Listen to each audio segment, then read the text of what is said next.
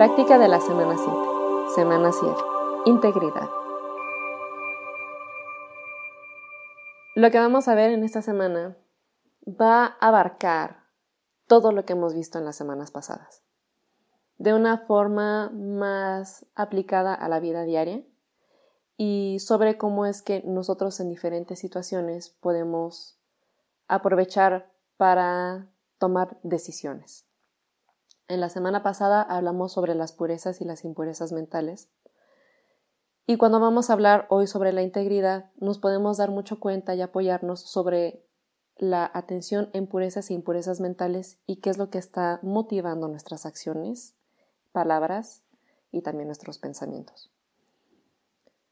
La integridad o moralidad o ética o como quieras llamarle, tiene muchas definiciones, la palabra en palí es sila. Y sila, en una idea occidental que nosotros podemos tener sobre todo esto, aquí en México que tenemos todo el catolicismo y etcétera, que tenemos los diez mandamientos, ¿no? Que te dice qué es lo que debes de hacer y qué es lo que no debes de hacer. Y que si lo haces o no lo haces es cielo por la eternidad o el infierno para toda la eternidad. Acá sila, en la práctica budista, no es un mandamiento, no es algo que se deba o no hacer, sino más bien son lineamientos o guías sobre cómo hacer las cosas. Vamos a empezar con el, primero, que son los cinco preceptos que toman todos los laicos que practican el budismo. El primer precepto es que determinas el seguir, el restringirse de matar. En los diez mandamientos se dice, no matarás. Así, no lo hagas. Pero acá es como, vamos a aprovechar la oportunidad de no matar. Y cuando nosotros hablamos de no matar, no significa que no vas a matar únicamente a una persona. El no matar es más bien no privarle de la vida a cualquier tipo de ser vivo, que sea este, que podamos ver con nuestros ojos, porque muchas personas hacen la pregunta, ¿y los microbios y las cosas mínimas? No nos queremos meter en esas cosas. Es, el Buda fue muy específico con las cosas que se pueden ver con los ojos, ¿no? Y cuando nosotros hablamos sobre restringirse de tomar la vida de, de otra conciencia, es porque, hablando ya de las impurezas mentales, queremos reconocer las intenciones con las que estamos haciendo las acciones. Vamos a poner el ejemplo que ya habíamos hablado de él anteriormente. Vas caminando por la calle, tu, tu, tu, y va caminando la hormiguita. Y dices, mmm, esa hormiguita no me cae bien. Y vas, miras, caminas, haces la acción de pisar la hormiguita y la hormiguita se murió. Y en la siguiente en el siguiente escenario, muy similar, tú vas caminando por la calle distraído o haciendo otras cosas y no ves a la hormiguita y pisas a la hormiguita y se murió. ¿Cuál de estas dos acciones tiene más peso? ¿La que viene con una intención de enojo y de aversión? ¿O la que simplemente sin ninguna intención o sin ningún deseo de generar algún daño, pues pasó? Naturalmente, la que viene con una intención maliciosa es la que tiene más carga. Según la filosofía budista, para que tengamos algún tipo de peso karmático en nuestras acciones, en la acción de matar tienen que cumplirse cuatro condiciones. Uno, que exista algo que se mate. Dos, que exista la intención de matar. Tres, la acción para tomar la vida. Y cuatro, que esa vida cese, deje de existir. Si una de estas cuatro condiciones no está ahí, entonces no tiene tanto peso karmático. Por ejemplo, obviamente, si no hay una cosa que matar, pues no vas a matar y no se cumple. Otra, si no hay una intención de matar, pues obviamente es más ligero. Otra, si a lo mejor actuaste para matarlo, pero el bichito o la cosa o la persona no murió, pues entonces no. Obviamente va a tener cierto peso karmático, pero no tan grande como si estos cuatro puntos se hubieran cumplido. Después, eventualmente vamos a hablar sobre el karma. Es algo muy interesante y con lo que a mí me gustó mucho clavarme un poco cuando estuve estudiando. Entonces ya hablaremos de eso en su momento. ¿Qué es lo que nosotros queremos hacer? Queremos, en el proceso de la purificación de la mente, queremos reconocer muy bien las impurezas mentales que surgen en la mente cuando está experimentando estar con otras conciencias. Surge la aversión hacia la araña, hacia el mosco, hacia la hormiga. ¿Qué tal que atrapas a la arañita de tu casa y la sacas y simplemente pones algo alrededor de tus rendijas y ventanas para que los bichos no entren? Nosotros en el monasterio teníamos un arito de metal que tenía como una red de tul y un palito y en la habitación no teníamos mosquiteros pues ahí estábamos atrapando los mosquitos, todos así, atrapándolos. Abríamos la puerta, los sacábamos y cerrábamos corriendo. O sea, tratábamos de hacer no tomar la vida porque siempre hay maneras de hacer que estos tipos de cositas pequeñas no estén invadiendo el espacio en donde nosotros habitamos. Obviamente, pues matar animales como perros, gatos, otros animales más grandes, pues tienen también su peso karmático. Después hablaremos sobre el budismo y el vegetarianismo. En este momento no tenemos el tiempo suficiente para hablar de ello, pero por el momento vamos a llevar ese precepto. Nosotros no trabajamos en un matadero, nosotros no trabajamos en una fábrica de armas, creo que casi todos los que escuchan esto pues tienen un, trabajo pues relativamente normal donde no están involucrados en lastimar a otras personas. Entonces, pues es eso. Evitar tomar la acción de quitarle la vida a otra conciencia. Eso es el primer precepto. Si se dan cuenta, es más profundo, más variado y con una indicación más sensible sobre cómo podemos nosotros ejercer la acción de no matar. No es como, no lo hagas y ya. Aquí es, vamos a procurar no hacerlo y cómo es que nosotros podemos evitar hacerlo, pues poniendo atención de esta manera. El siguiente precepto es el equivalente en términos cristianos. Hablo de términos cristianos porque es con lo que yo estoy un poquito más familiarizada por la cultura en donde vivo. Es el no robarás. Pero nosotros acá en el precepto es un poquito más específico. Voy a tratar de no tomar nada que no me haya sido libremente dado es más específico, más fino. ¿Y a qué se refiere con esto? No significa nada más robar o hurtar, de tomar las cosas e irte corriendo. Como nosotros ya estamos lidiando con temas más profundos mentales, no nada más de acciones externas, sino más bien sobre las intenciones que la mente tiene en sus acciones, nosotros nos podemos dar cuenta que nuestras acciones y nuestras palabras influyen en mí y influyen en las otras personas. Vamos a poner un ejemplo. Yo voy a casa de una amiga y nos conocemos desde hace mucho tiempo y tenemos mucha confianza. Nos queremos mucho y hay respeto. Y como yo me siento en confianza, voy caminando por su casa y agarro un libro y me lo llevo. ¿Qué tal que de repente la siguiente vez que mi amiga viene a mi casa, ve ese libro en mi casa y dice, ay, este libro lo estaba buscando, no sabía que lo habías tomado. Ah, sí, sí, lo vi y lo agarré.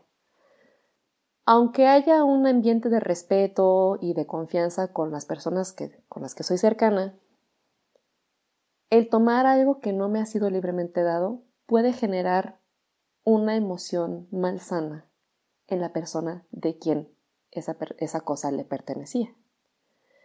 A lo mejor mi amiga dijo, o sea, sí, chido, qué bueno que tienes la confianza, pero me hubiera gustado que me lo hubieras pedido.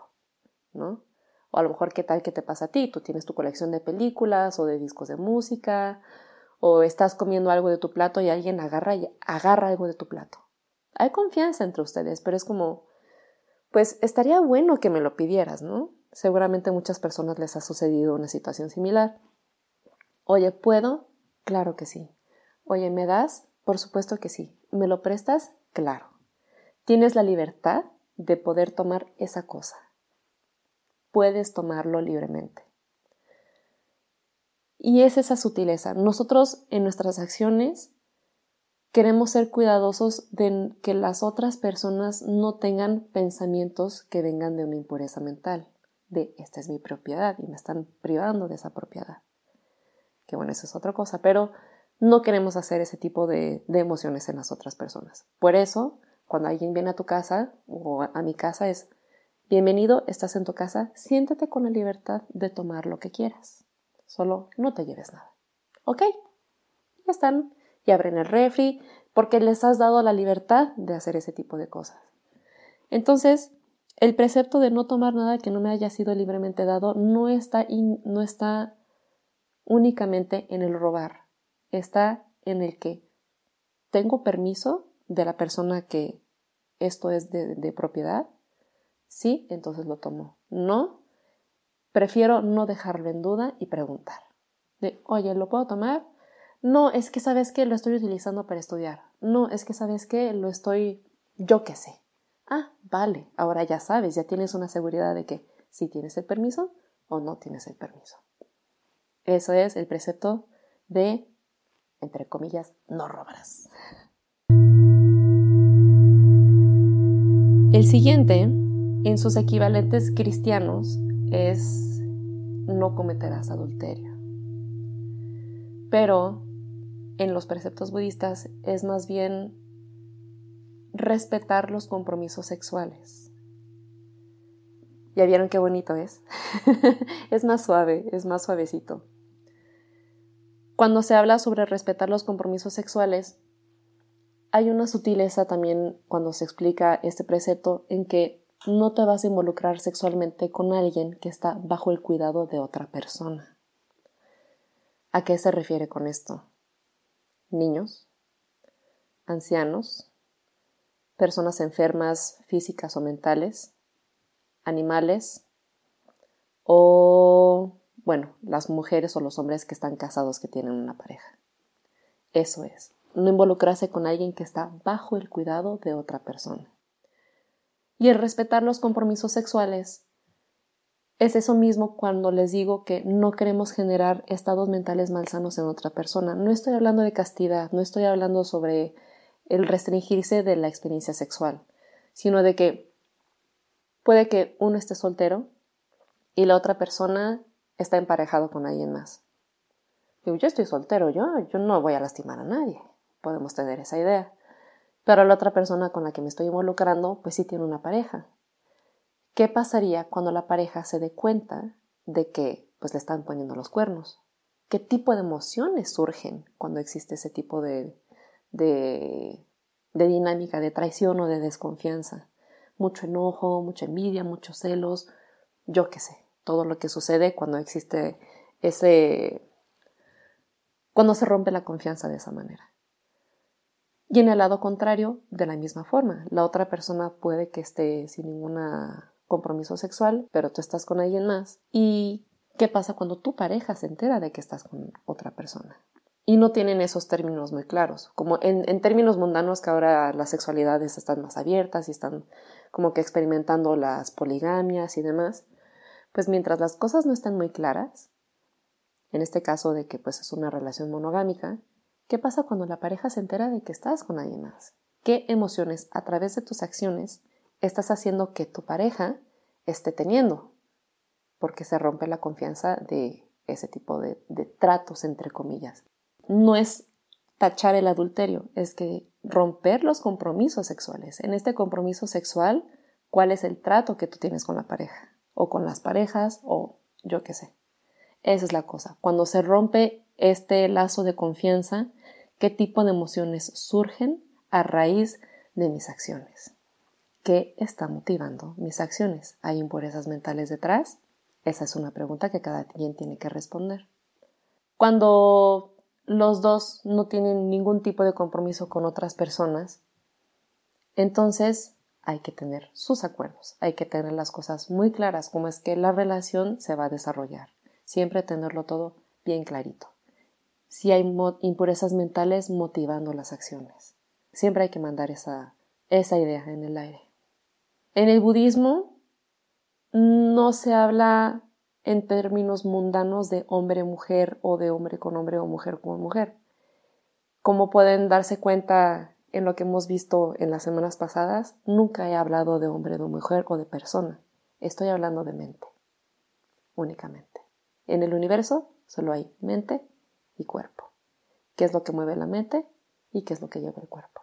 Nada más. Preferencias sexuales o todo lo demás, pues eso ya es de cada quien. Lo que nos interesa es la mente. Eso es lo principal. En el budismo no hay raza, en el budismo no hay... Incluso he conocido personas católicas cuando estuve haciendo retiros de silencio.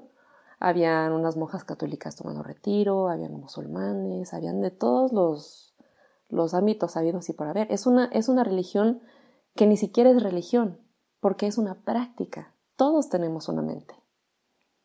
Y todos queremos estar tranquilos. ¿Y por qué habríamos de restringir la posibilidad de la tranquilidad y del entendimiento y de la purificación únicamente a los que se consideran budistas? Entonces, el budismo no es una, no es una religión, es una práctica. Vamos a continuar con el cuarto precepto, que es el más divertido el más complejo en mi experiencia. A lo mejor hay personas a las que pueden tener un poquito más de este de trabajo al practicar ciertos preceptos, pero en lo personal, el cuarto precepto, que es el de el discurso correcto, porque las palabras son muy fáciles de decir. En términos cristianos va a decir no mentirás. no, pero es más profundo naturalmente y más complejo que eso. El discurso correcto o la acción de buen habla abarca diferentes cosas. Uno, decir la verdad. No es nada más mentir, es decir la verdad, hablar con verdad. Y que esta verdad que nosotros estamos diciendo sea gentil, sea oportuna, sea a la persona adecuada en el momento adecuado y de la manera adecuada. No nada más es decir las cosas por decirlas, hay que tener la sensibilidad para identificar el momento, la persona, la verdad y las cosas adecuadas que vamos a decir. Eso es mucho el habla correcta. Y esto se desglosa a las cosas que nosotros podemos observar o tratar de evitar. Dentro del no mentir se puede dividir en dos. Uno, es exagerar las cosas. No, hombre, fuimos a la fiesta de fulanito de tal y estaba media ciudad, no medio cambalache. Todo mundo estaba ahí. Y es como que, sí, hijo, había 300 personas, pero no estaba media ciudad, ¿no? o, no, no, no, no, es que un dolor insoportable, me estaba muriendo, ¿no? Esa exageración de que, ok, sí, Entiendo que era un dolor bastante grande, pero vamos a tratar de mantenerlos en la verdad. El exagerar de que tú siempre dices esas cosas, tú siempre piensas así, tú siempre, guau, guau, guau, es que yo siempre, es que yo, guau, guau, guau. En la exageración, el hacer las cosas más grandes de lo que en realidad son, cae dentro del discurso correcto, bueno, del discurso incorrecto. Y en su otra rama, lo contrario de la exageración es el ocultar. Mamá, voy a ir a una fiesta. Ah, sí, mi amor. ¿A dónde vas? Voy a ir al bar Chuchito de tal. Ok, ¿con quién vas? Con Paulina y María. Ok. Le estás diciendo la verdad a tu mamá, pero a lo mejor también vas a ir con Paquito y con Miguel. O sea, estás diciéndole la verdad a medias. El ocultar también viene de una impureza mental, de así que estoy diciéndolo, pero eh, no, me estoy conteniendo de alguna manera. Las mentiras blancas o cualquier tipo de cosas que nosotros podamos decir para librarnos de algún tipo de consecuencia, eso es un nivel de moral más, este, más mundano más superficial, donde es debatible sobre este tipo de cosas que podemos hacer. No es una mentira blanca, no, es que te ves muy bien, Con la sonrisa así medio forzada porque no le quieres lastimar los sentimientos. Pero acuérdense que nosotros estamos hablando supramundalmente, sobre la mente que está haciendo las cosas, ¿sí? Estamos, cuando nosotros ocultamos o cuando decimos una mentira, hay algo en la mente que está manipulando y jalando para obtener o no obtener una cosa. Eso es lo que a nosotros nos importa. Los debates morales sobre la sexualidad, sobre la verdad, sobre la justicia, sobre todo tal, pues cae dentro de una realidad mundana. Pero ya en la realidad supramundana, que es la experiencia de la mente, aquí queremos ser más específicos. Si tú tomas la decisión de hacer una mentira blanca porque no quieres lastimar el sentimiento o yo qué sé, o te quieres evitar meter en un problema, pues ok, supramundalmente lo puedes hacer pero nuestra intención es observar la mente, cómo se comporta la mente que está tomando la decisión de decir estas palabras. Eso es lo que nos interesa. Hablando ya después de, bueno, de la exageración y de ocultar, también dentro de un habla que es incorrecto, las groserías, ¿no? Naturalmente, las groserías siempre vienen de un lugar pues medio shaky, a lo mejor cuando tú dices las groserías para lastimar las emociones de alguien, pues vienen mucho de la aversión. Dices una mala palabra y hay una reacción en la otra persona que las está escuchando. Y a lo mejor una mala palabra también viene de adentro desde una impureza mental. Viene de una impureza mental y genera más impurezas mentales. Las groserías y las malas palabras y, y todo este tipo de cosas siempre van a tener una connotación pesada, burda, ¿sí? Con violencia y con y pues con un peso, ¿no? Que el que lastima. Por eso muchas veces muchas personas prefieren no decir groserías. Si a lo mejor hay gente que dice pues palabras altisonantes porque es una manera en la que se expresan, las están utilizando pero no se sienten dañadas ni están dañando a alguien más, pues ya es como que decisión de cada quien, ¿no? No les voy a decir que dejen de decir groserías o que digan tal o cual cosa.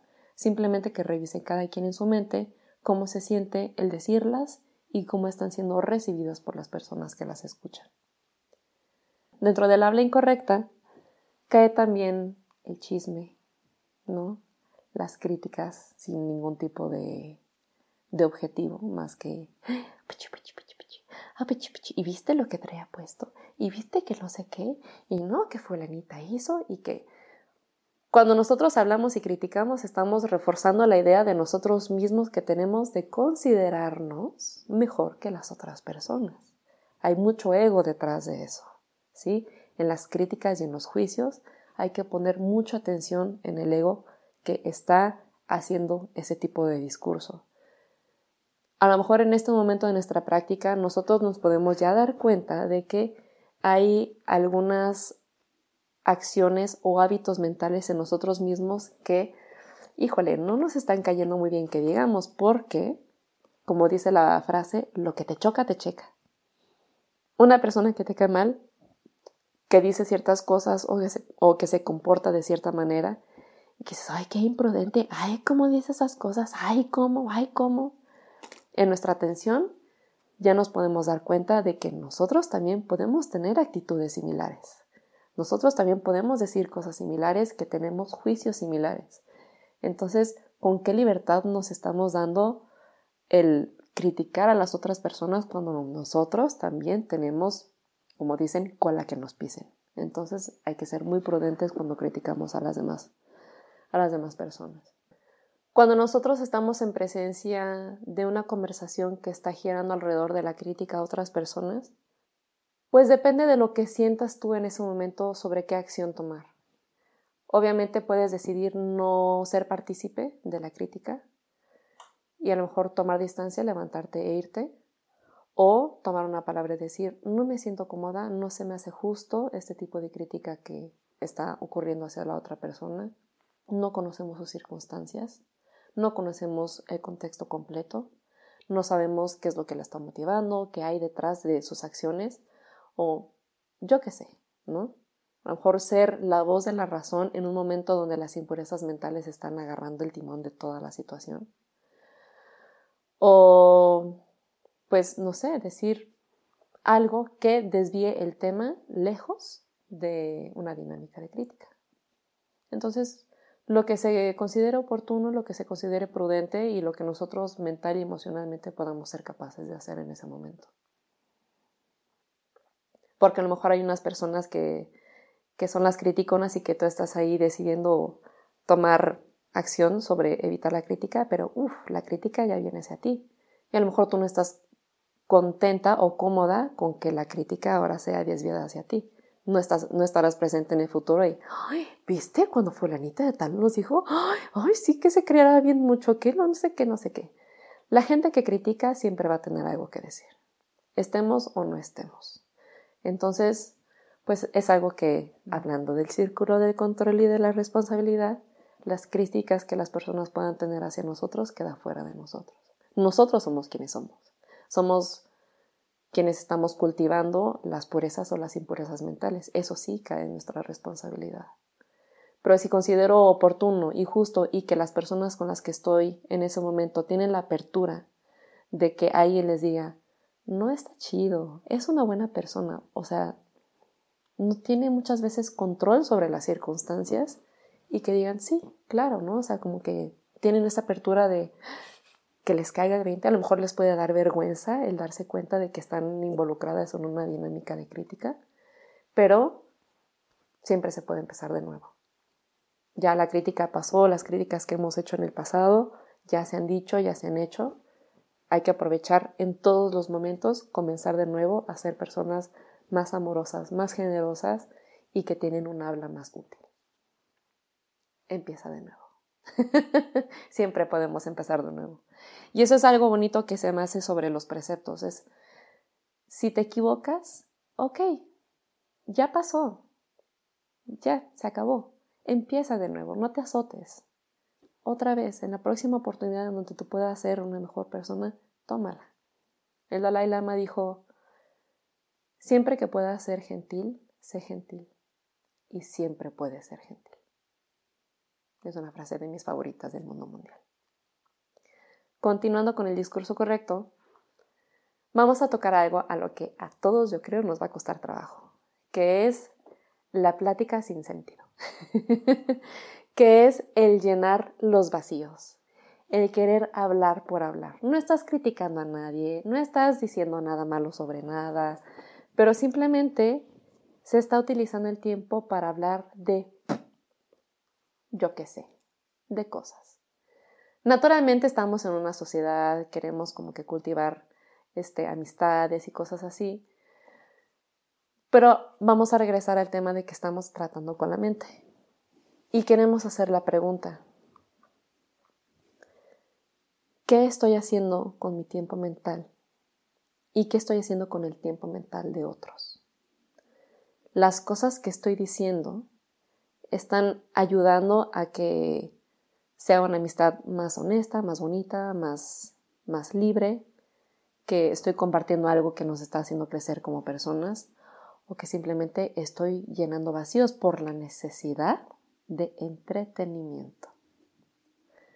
Se puede, se vale, lo hacemos todos. Pero nuestro maestro, Siado Tejaniel, siempre voy a hablar de él porque es de quien aprendí en algún punto de su vida decidió tomarse muy, muy, muy en serio el precepto del discurso correcto. No recuerdo muy bien con exactitud cuánto tiempo lo hizo. Creo que fue un año, tres años, no sé, bastante tiempo. Y dijo que él prácticamente vivió en silencio. Teniendo en cuenta todas estas cualidades que hacen que el discurso sea incorrecto, y nada más haciéndose la pregunta de ¿esto que estoy diciendo es verdad? ¿Es oportuno? ¿Se le estoy diciendo a la persona correcta? ¿Es gentil?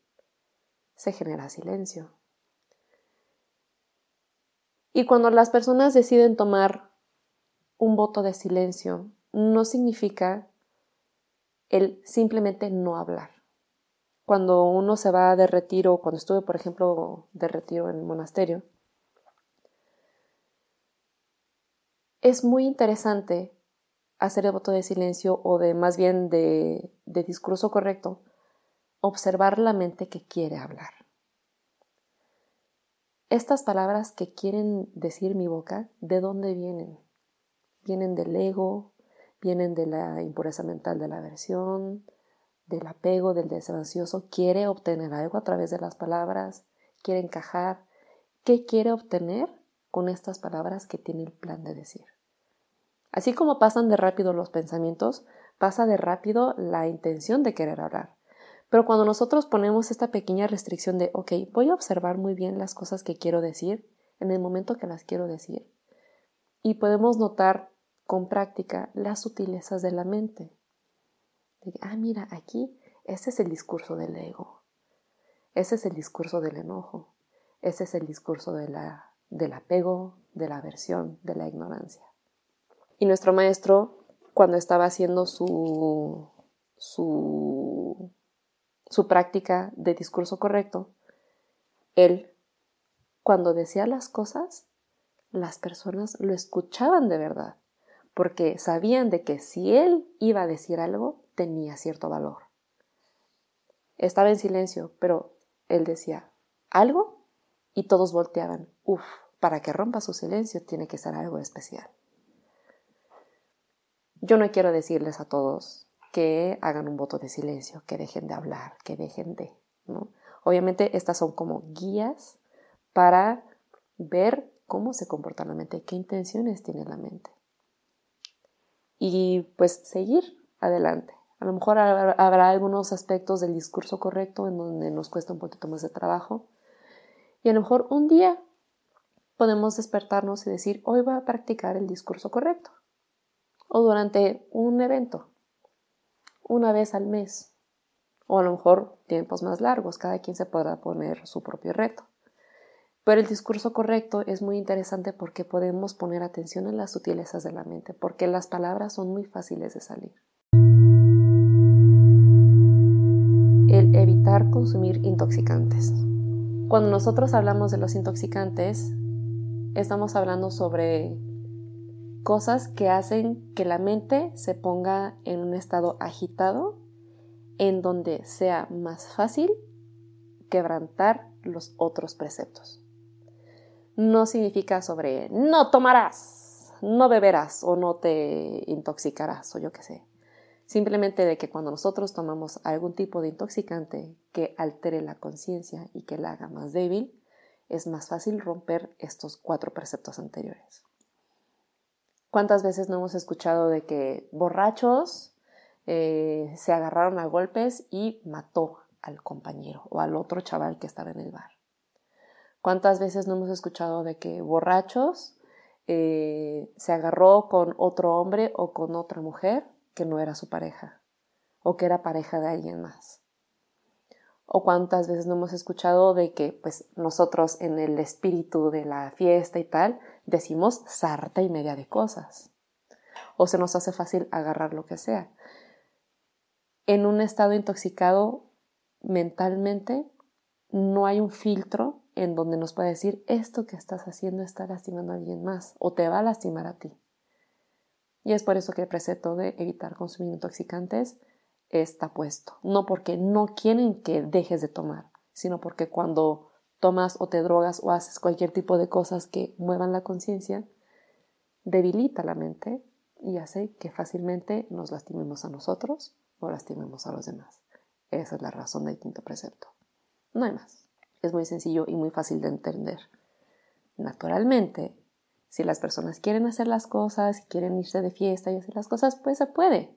Adelante, solo que hay que tener muy en cuenta de que esto es algo que nos debilita y que es un potencial a un daño propio o ajeno. En un libro que se llama El Buda y sus enseñanzas del maestro Narada Mahatera,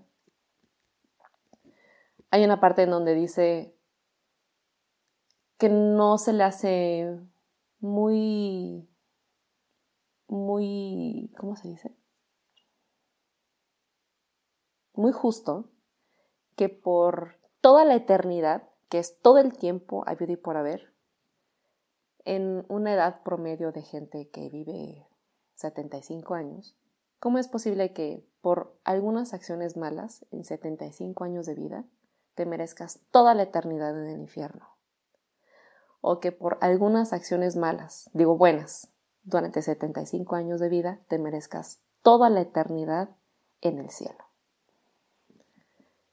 Y en el budismo nosotros somos dueños de nuestras propias acciones. En cada momento nosotros estamos cosechando los frutos de acciones pasadas. Después vamos a hablar sobre el karma.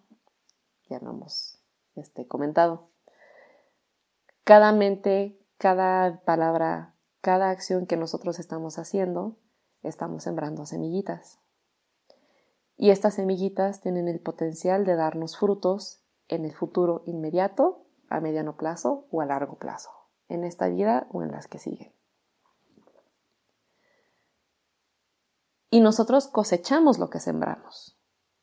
Por eso es muy importante mantener una atención plena para saber qué impurezas mentales están alimentando nuestros pensamientos, palabras y acciones, porque el potencial de las semillas que nosotros estamos sembrando momento a momento es algo que vamos a cosechar en el futuro.